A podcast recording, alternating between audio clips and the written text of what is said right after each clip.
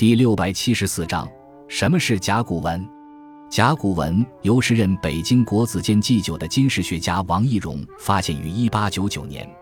因为字是刻在龟甲兽骨上的，所以名之曰甲骨文。甲骨文是现今已知的中国古代最早的体系基本完备的文字，主要应用于殷商时期。当时人们非常迷信。统治者在没有事宜的时候都要进行占卜，占卜所用的材料主要是乌龟的腹甲、背甲和牛的肩胛骨。通常先在甲骨的背面挖出或钻出一些小坑，然后对其进行加热，以使甲骨表面产生裂痕，从而根据这些裂痕的样态来测知吉凶祸福。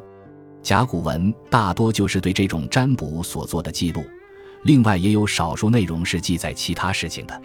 甲骨文被发现后，在殷墟和南阳小屯村经过大规模的挖掘，加之其他各地的零星采集，至今已出土刻有文字的甲骨十几万片，载有四千五百多字，其中已经识别的有两千五百多字。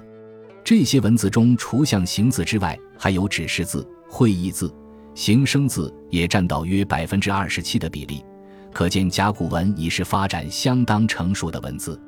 甲骨文献是研究中国上古时期，特别是商代的社会历史和语言文字极其珍贵的第一手资料，由此也形成了专门的甲骨学。罗振玉、王国维、董作宾、郭沫若等知名学者都是甲骨学研究的大家。